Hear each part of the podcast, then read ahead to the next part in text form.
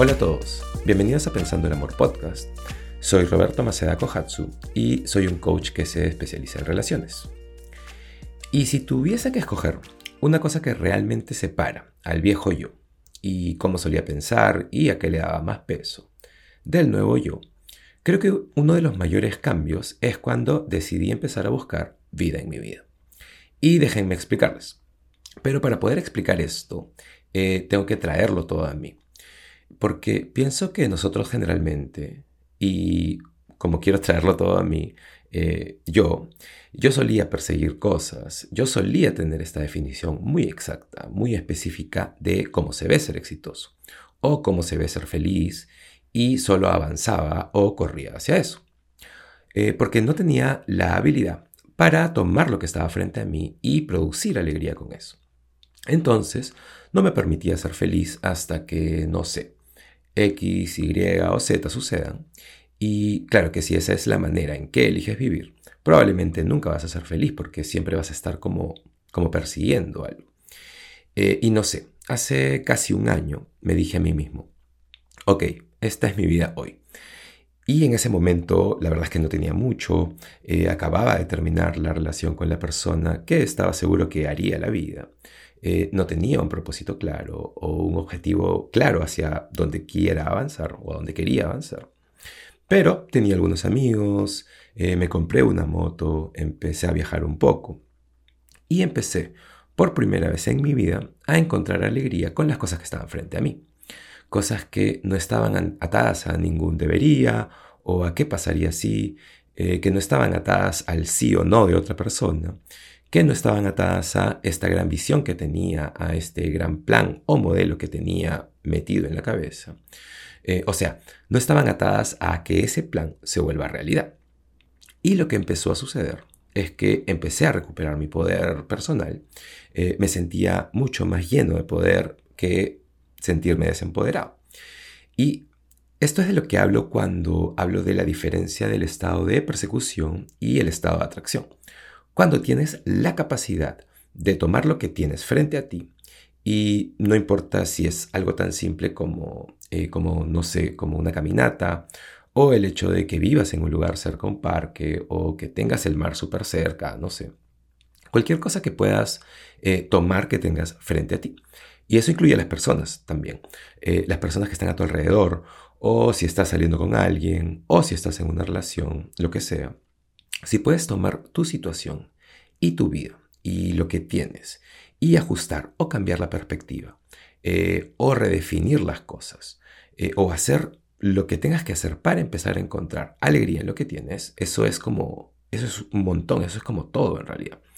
Realmente creo que esa es una gran base porque si no tienes esa habilidad, eh, cuando logres construir lo que quieres construir o cuando llegues a donde quieres llegar, si no tienes la habilidad de producir alegría con lo que tienes, siempre vas a estar como en un estado de persecución. Siempre vas a estar detrás de algo más grande o algo mejor o algo más bonito eh, o cualquier cosa por la que estés detrás en realidad.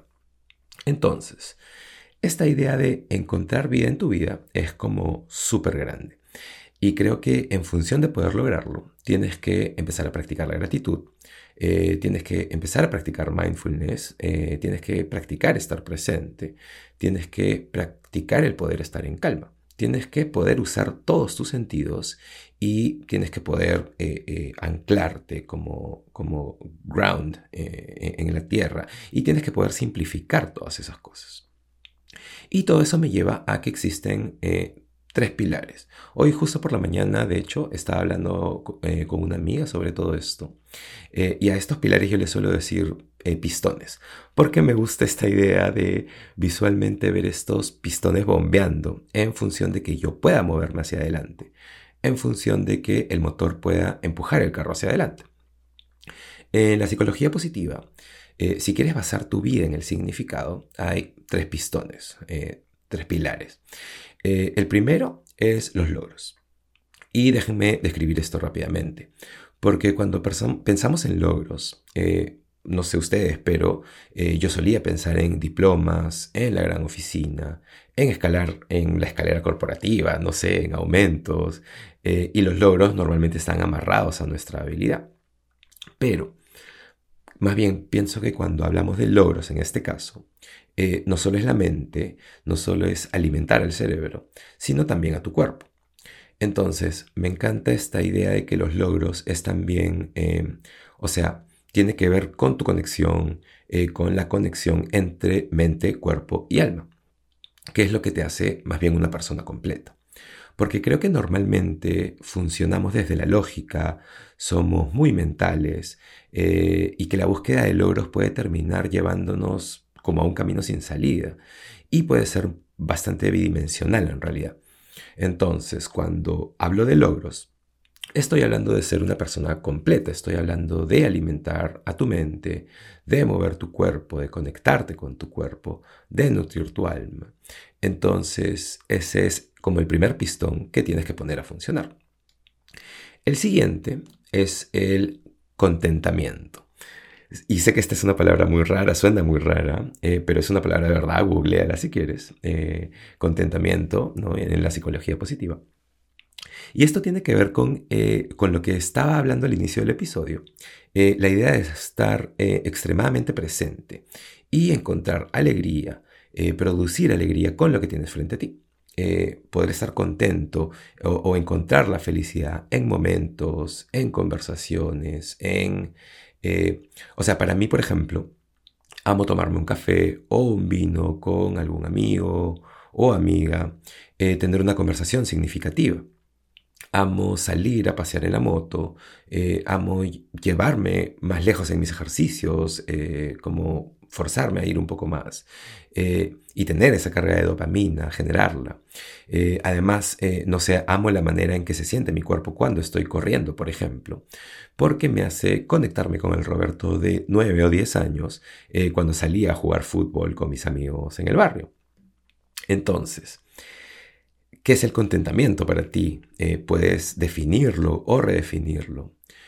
o sea, y si no lo encuentras en ti, puedes definirlo, puedes redefinirlo, pero si lo tienes, es genial. Y más bien, sigue ampliando eso. Ese es el segundo pistón, encontrar felicidad en los momentos. El tercer pistón es lo hedónico.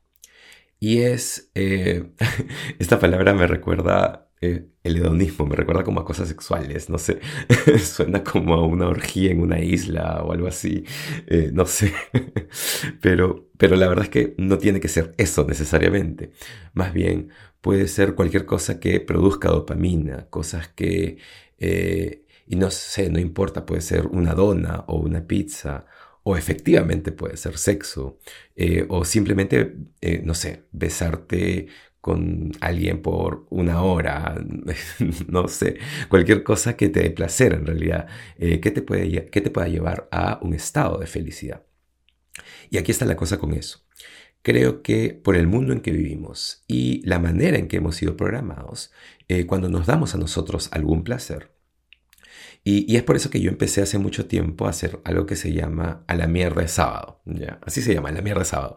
Que es básicamente darme cuenta que he trabajado durísimo toda la semana y me voy a dar algo que me dé placer y no voy a sentirme culpable por eso. Eh, y no sé, a veces puede ser efectivamente una pizza, a veces puede ser no hacer ejercicios, a veces puede ser eh, tomarme un vino eh, conmigo, puede ser lo que sea en realidad. Lo importante es permitirse eso, permitirte eso, y ya, y a la mierda.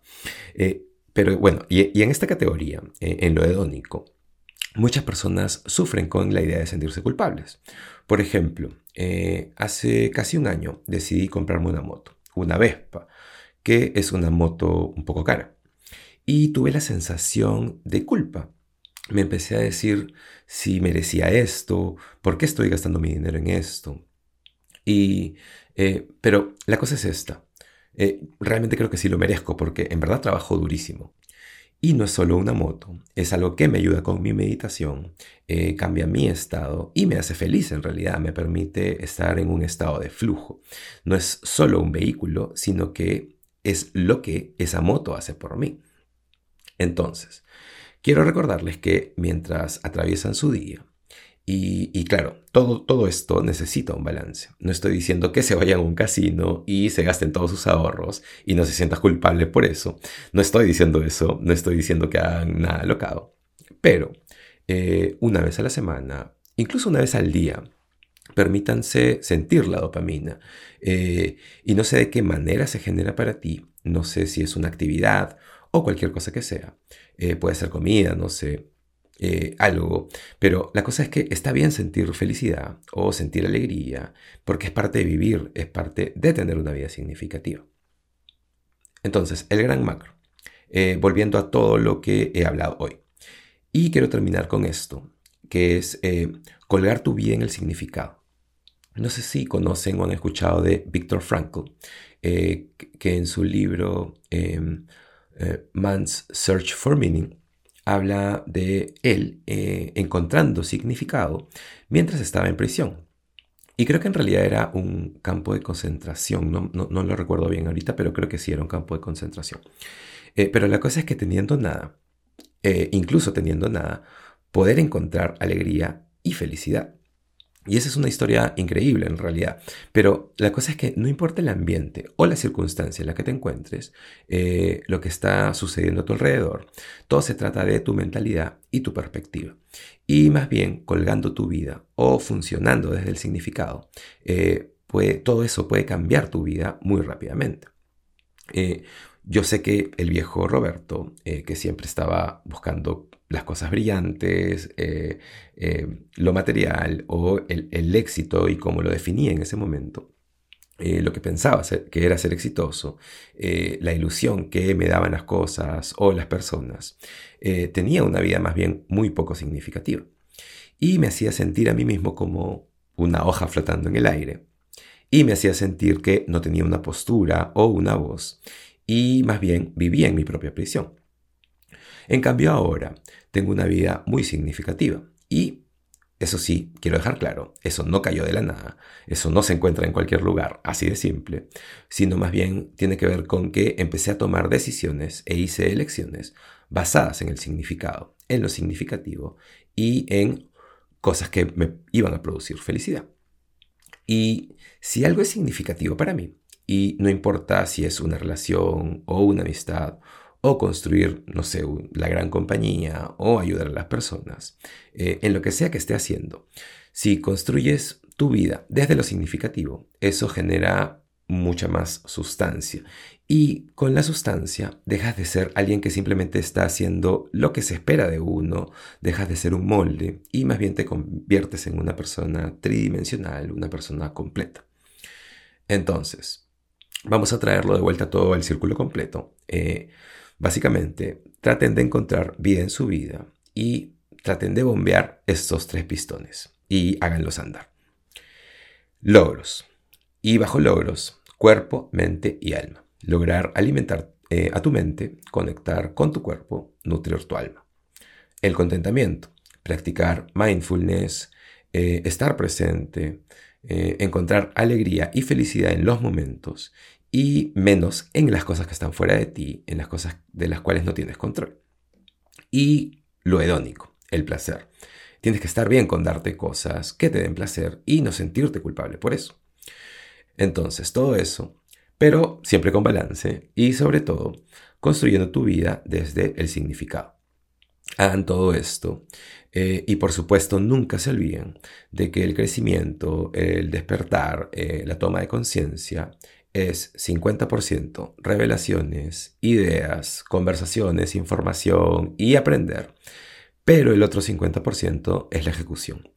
Y porque puedes pensar en esto todo el día, pero si no ejecutas, en realidad nada en tu vida va a cambiar. Así que eso es todo lo que quería hablar hoy. Muchas gracias por escuchar. Espero que te haya gustado el episodio. Compártelo si crees que a alguien le puede interesar. Eh, no te olvides de seguirme en Instagram y espero que tengan una semana hermosa. Amen mucho con todo su corazón. Nos vemos en el siguiente episodio de Pensando el Amor Podcast.